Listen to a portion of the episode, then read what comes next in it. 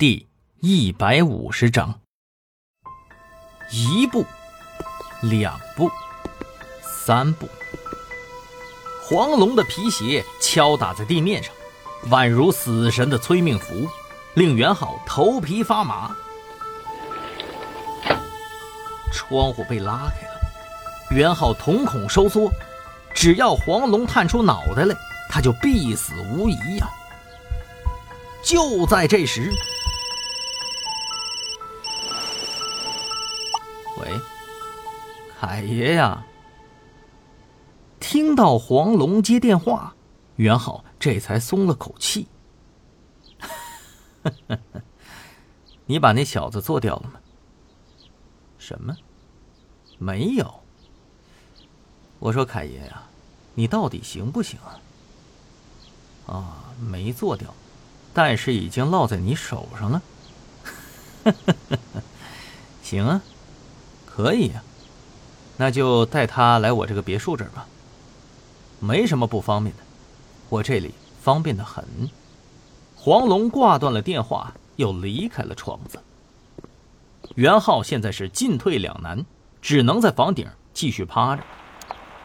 大概过了半天的时间，别墅门口停了一辆商务车，吴凯生领着几个彪形大汉下了车，四周观望。知道你在想什么，利害关系已经和你说明白了。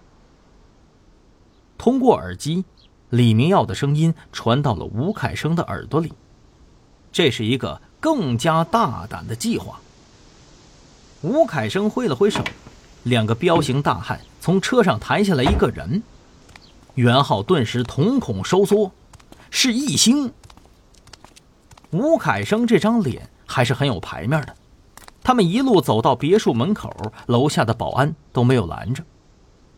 到了视频对讲机跟前儿，吴凯生一把抓起了易兴的头发：“龙爷，你看看这是谁？”说着，吴凯生把易兴的脸拽到了摄像头前，让黄龙看。凯爷办事儿，我自然是放心的。哦，对了，路上没有盯梢的吧？哎，怎么会有呢？我们可谨慎了。来二楼吧，我在卧室。咔嚓一声，门禁打开了。吴凯生松开了易星的头发，微笑着走了进去。但是在远处的李明耀分明看到了吴凯生攥成拳头状的手。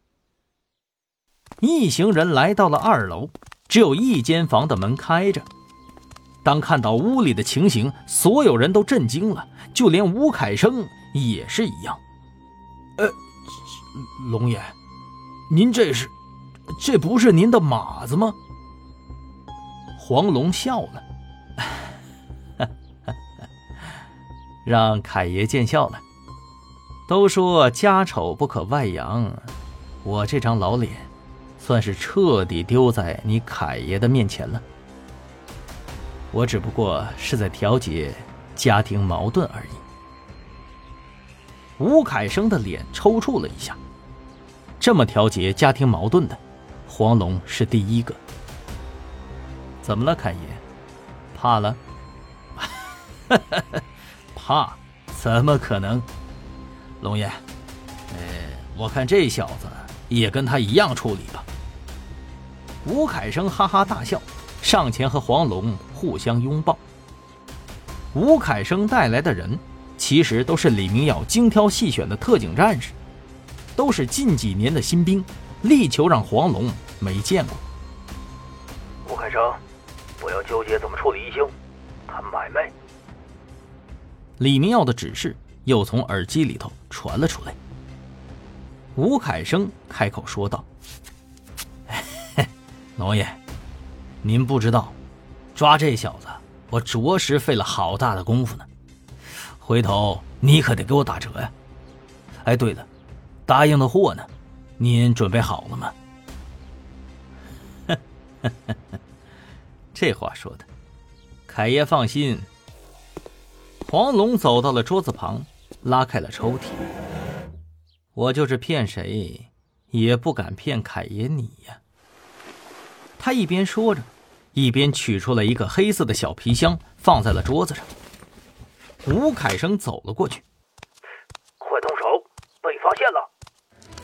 就在李明耀的声音传来的那一刹那，扑通一声，吴凯生被击中，巨大的惯性让他后退了三步，倒在了地上。毕竟，凯爷，你把条子都带进来了啊！黄龙看着吴凯生，戏谑的说道。特警战士纷纷掏出枪，做出了射击姿态。都别动！黄龙突然举起了右手，是一个遥控器。我家别墅里埋了大量的炸药，我看看谁敢动。打死我不要紧了，你们所有人都得跟我上天。我早就应该是个死人了，现在还能拉这么多条子一起，真好。